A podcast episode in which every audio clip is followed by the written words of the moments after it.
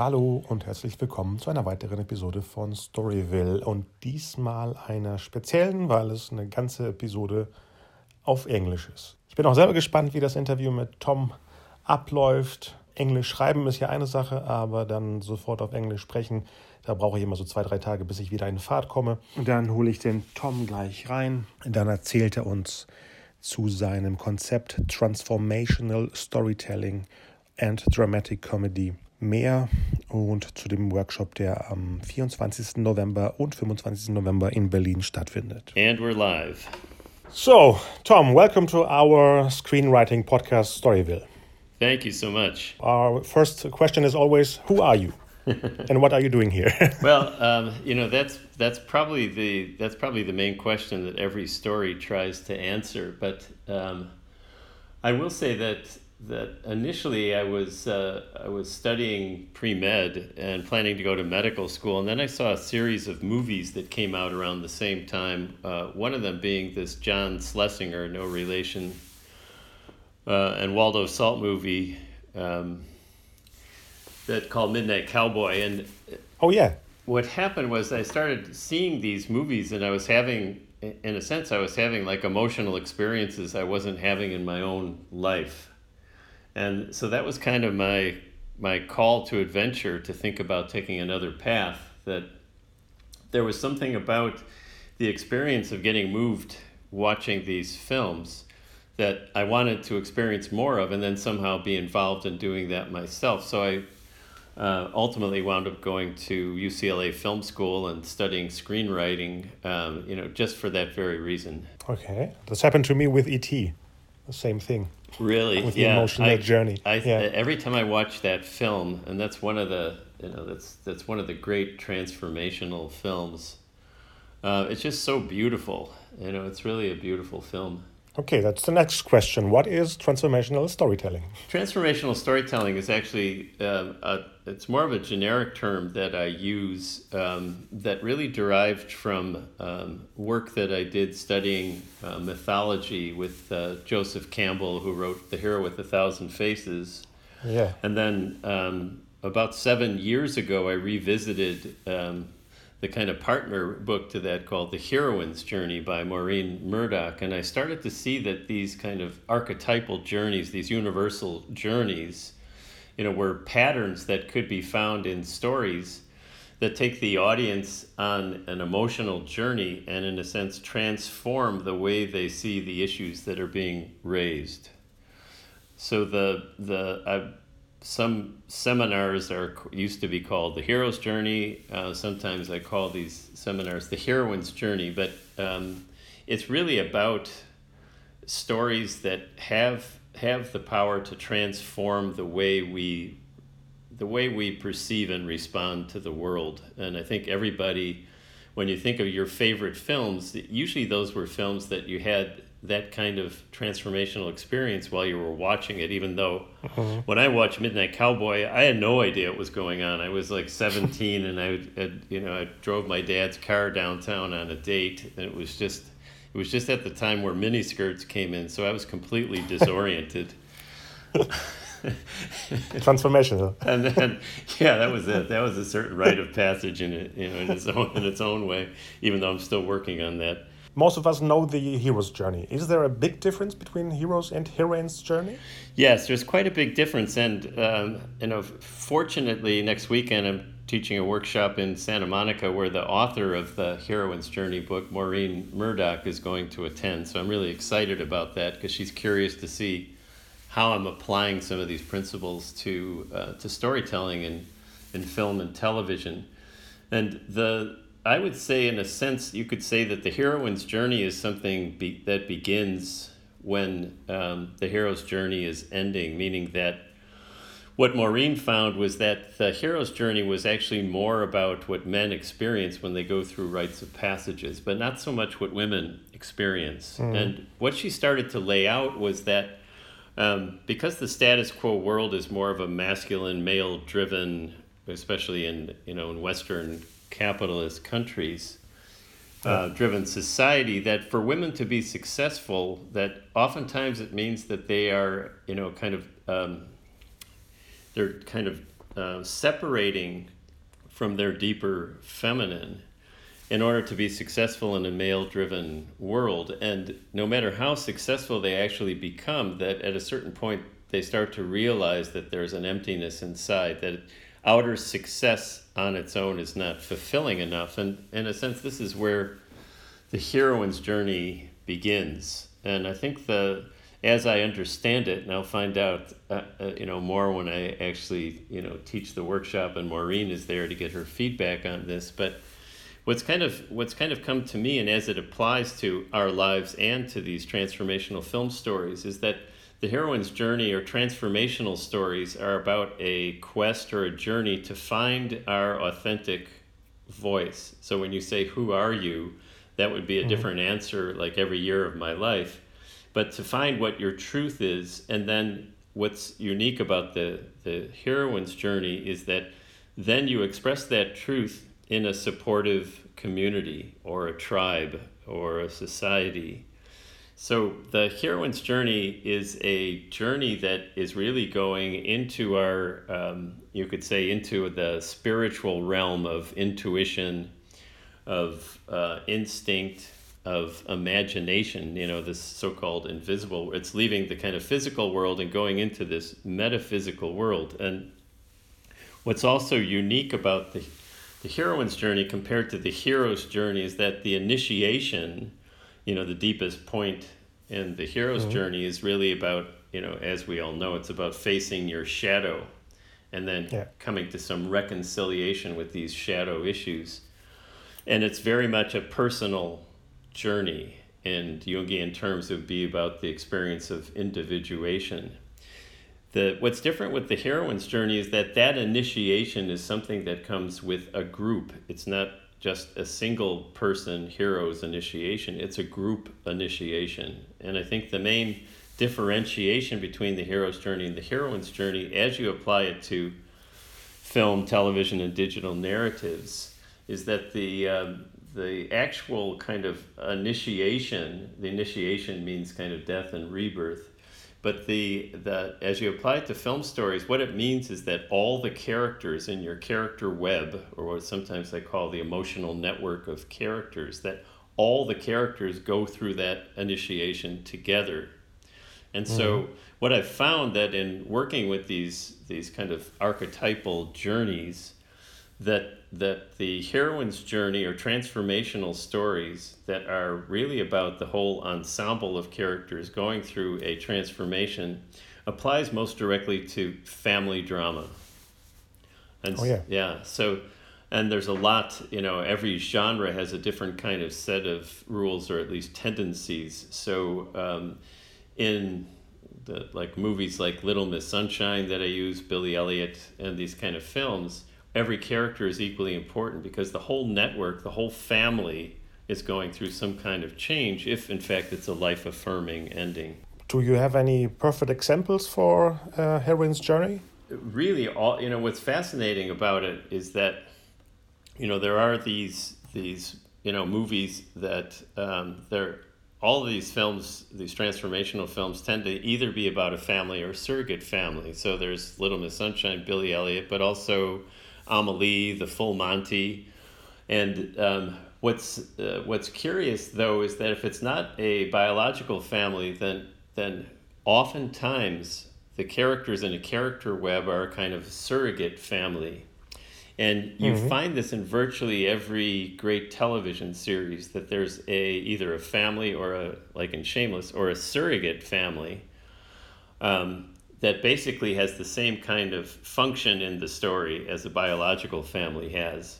Um, and of course, with TV series, you know, it's so important to have the um, you know communal locations so this kind of network of characters will be able to be interacting during the course of the season most of your examples are family dramas, but more dramedies where you can uh, laugh and cry at the same time. Yeah, well, um, that's kind of a personal preference. Um, you know, there's oh. certainly there are certainly heroines' journeys, family dramas that you know that don't bring humor into them. But I, you know, it was, it was uh, a number of years ago. I was teaching at the International Film School, and I was teaching. Then family drama was called melodrama.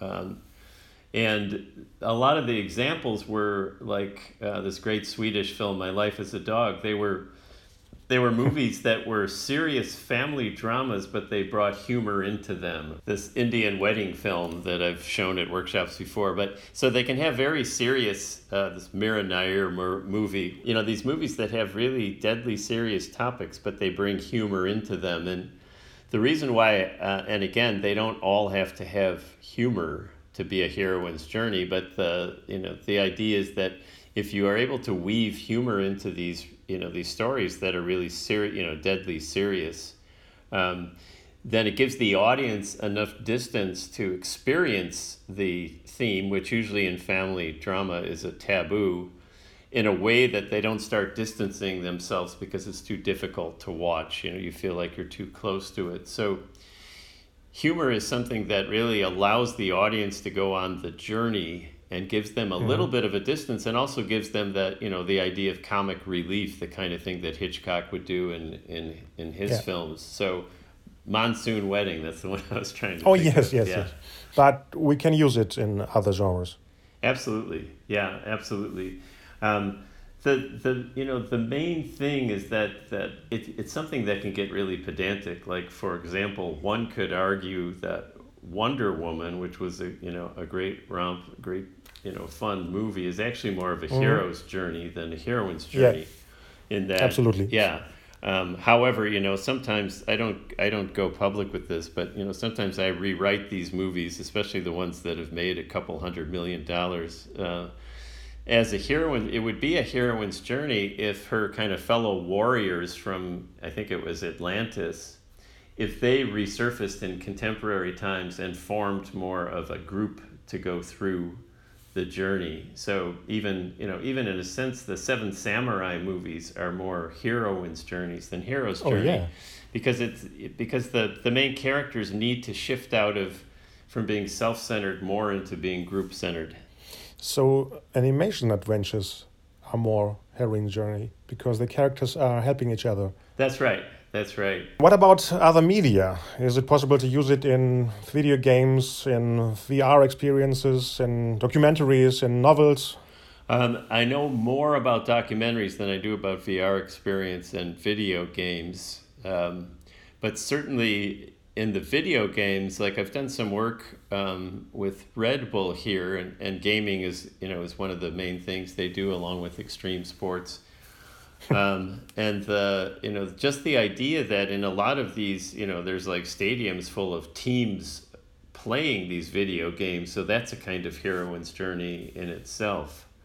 Um, almost all team sports are like that you know sometimes you have your superstars like lebron james but in a sense, they are all kind of heroines' journeys. And I'm just uh, kind of mm. in the process of working with a colleague in Argentina about seeing more how these um, how these heroines' journeys can play into digital narratives. So, what uh, can can we? What can I expect uh, of the uh, workshop on November twenty fourth and twenty fifth in Berlin? The one thing that really kind of sets this workshop aside from other workshops is that this is just as much about your creative process is it as it is about how to kind of structure out these stories that mm-hmm. your relationship to the story is really key and the one of the main things that we work with is um, a basic fundamental premise that comes out of transformational storytelling which is that while you're writing a story you're going on a parallel journey with the characters and so much of what we experience, like for example, when we sit down to write, sometimes there can be kind of a restlessness and anxiety, and we're making coffee and then, you know, cleaning out the closet and vacuuming when, you know, we should be writing.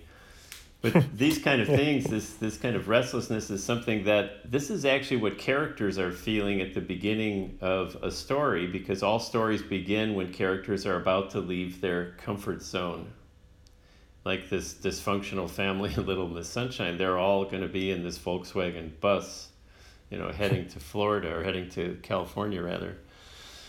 Yeah, so the the a lot of what we're going to be talking about is the creative process and how that relates to what you're writing. Now, of course, in addition to that, you know we're going to be looking at the essential elements of how family dramas function and because this is kind of a unique hybrid genre of family and comedy we're going to be looking at how that functions together.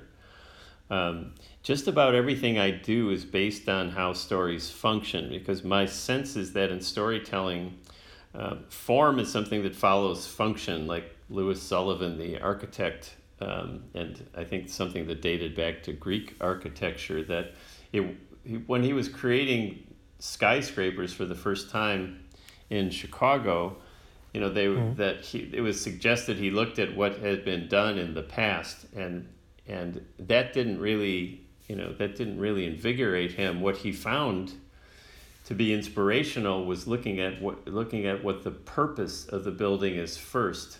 And so the form comes out of the function. And so we're going to be looking at there's seven or eight very specific ways that stories function. If you don't understand these, then you might be able to write a good screenplay, but when you get into development, that's when a lot of the issues can start to happen. But if everybody's kind of on the same page with how stories function, and we're going to be talking about how these dramatic comedies as transformational films function, then in a sense, you always have kind of a creative core to go back to when you're doing rewrites. Oh, well, that's good. Yeah. Um, bring a, a family comedy with me. Great. I'm looking for some drama. Yeah, yeah. Well, that's the that's the challenge. Um, that's really the challenge because a lot of times people think, well, you know, we've got a comedy, we'll add some drama. We've got a drama, uh, we've got a drama, and we'll add some comedy. But some it, comedy. it doesn't quite work that way. It's really like the the there's the serious drama, then the comedy kind of we is one of the strands that kind of weaves into this story braid, and there's very there's very kind of specific ways that that happens. Um, but what we'll see is that it's really important to start with a serious dramatic structure. Because a lot of times people think well i'm writing the serious story i'll just you know have somebody slip on a banana peel to add some oh no it's like, oh, that'll get them that'll get them rolling in the aisles. Um, so yeah, we're going to really be kind of looking at how these transformational stories, how they function, and what the essential elements are, because every genre functions in a different way, and it took me a number of years to realize this because I used to kind of apply general rules of dramaturgy to all different kinds of films, but there are, like in thrillers, the you know everyone says the main character has to make a decision by page ten and have a goal and all that stuff, but thrillers don't work that way at all. You know, thrillers are driven forward by the antagonist. Um, so oh, yeah. every every genre has a different a different way of, of shaping the stories, and so we'll be looking very specifically at the fundamental elements of this you know this it's really a you know it's it's amazing form of storytelling that you know people like Billy Wilder and Ernst Lubitsch and and that really were masters of. Okay, so it will be two days. Right, uh, right. How, how many hours? How many? Uh, how how big is the group? Um, the groups are usually there's usually about twenty to twenty five people, something like that. So Okay. it's a relatively small group. Um, I don't remember the exact times of the workshops, but it's usually ten to five or ten to six, something like that. Okay. And then for uh, for people that want to kind of then take these principles and put them into practice, we've set up a special three day development workshop to follow the two days. So 26, 27, On- 28. Oh, yeah, on Monday, uh, yeah, Monday, Tuesday, Tuesday, and and Wednesday. Wednesday. Yeah, so you can kind of like then bring in the stories you're working on and develop them with these principles, and also a, a a series of storytelling development exercises I've developed over the years, including one that's called the story Constellation, where you really see your characters and the character webs kind of come alive in front of you. When was the first time you came up with this concept, with your concept? So what happened was that I went to UCLA Film School and um, I wrote two scripts that were both optioned, and you know they were Oh. big movie stars involved and all that kind of stuff. But the films didn't get made, and uh, I went to Chicago where I grew up to research a third story, and it was the you know it was it was the the worst winter in like a hundred years. Everything was kind of going wrong, and and I and I was broke. I didn't have any money, and a friend of mine uh, was managing a hotel in downtown Chicago, so he got me a job as a bellman. And long story short, there was another bellman there who was a classics scholar at the University of Chicago, and I was telling him that you know I studied screenwriting, I was really interested in storytelling, and he said, um, "Well, why don't you come with me to this lecture tonight? I think you'll really like it." I didn't know anything about it, and I went to this lecture, and it was Joseph Campbell. So that's how I first met Joseph Campbell, and that kind of that kind of started this journey um, from going to his workshops, then to really starting to study uh, the work of one of his colleagues, uh, Jean Houston. And, and with Jean especially, uh, she was talking about how this journey is something that is not just the journey of characters, it's the journey of the artist. Um, and at that time, Ooh. I met my friend Keith Cunningham, and we had all the same kind of interests.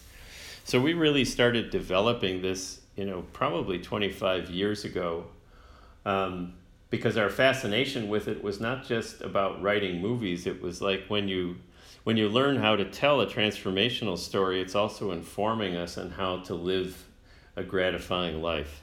So, where can our fans find more of you? You can come to my website, which is tomschlesinger.com. Schlesinger, like John Schlesinger, it's S C H L E S I N G E R. Uh, you can find out more information about the the Berlin workshop, um, and there's articles you can read about storytelling and and videos you can buy and things like that. But I think the best thing is to do that, or you can, you know, if you go to the Scriptmakers site, um, they have all this information as well. They're organizing the workshop and doing a great job with that. So I think that um, either go to Scriptmakers or come to my website, and uh, I'm always open to answering questions that you have so you can just uh, send an email to me through the through the website. Yeah and uh, your blog. I particularly loved your uh, blog about the force awakens. Yeah yeah. Well that yeah. was a, yeah that was a, a, really good example of uh,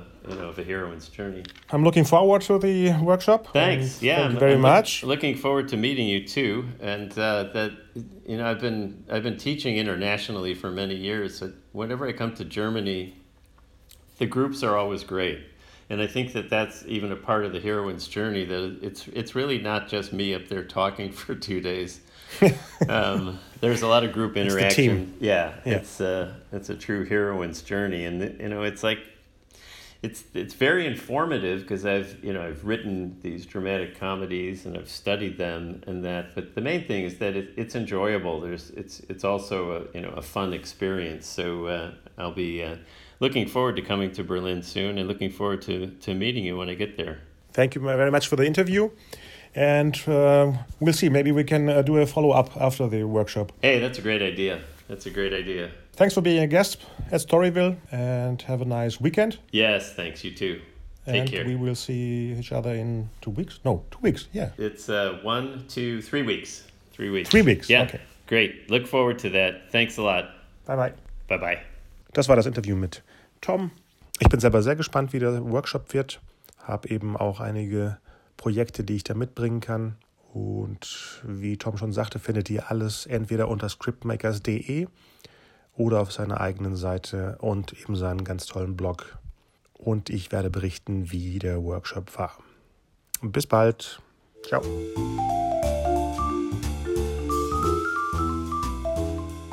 Bin auch selber gespannt, wie das Interview mit Tom Schlesinger bin auch selber gespannt, wie das Interview mit Tom Slash, Slash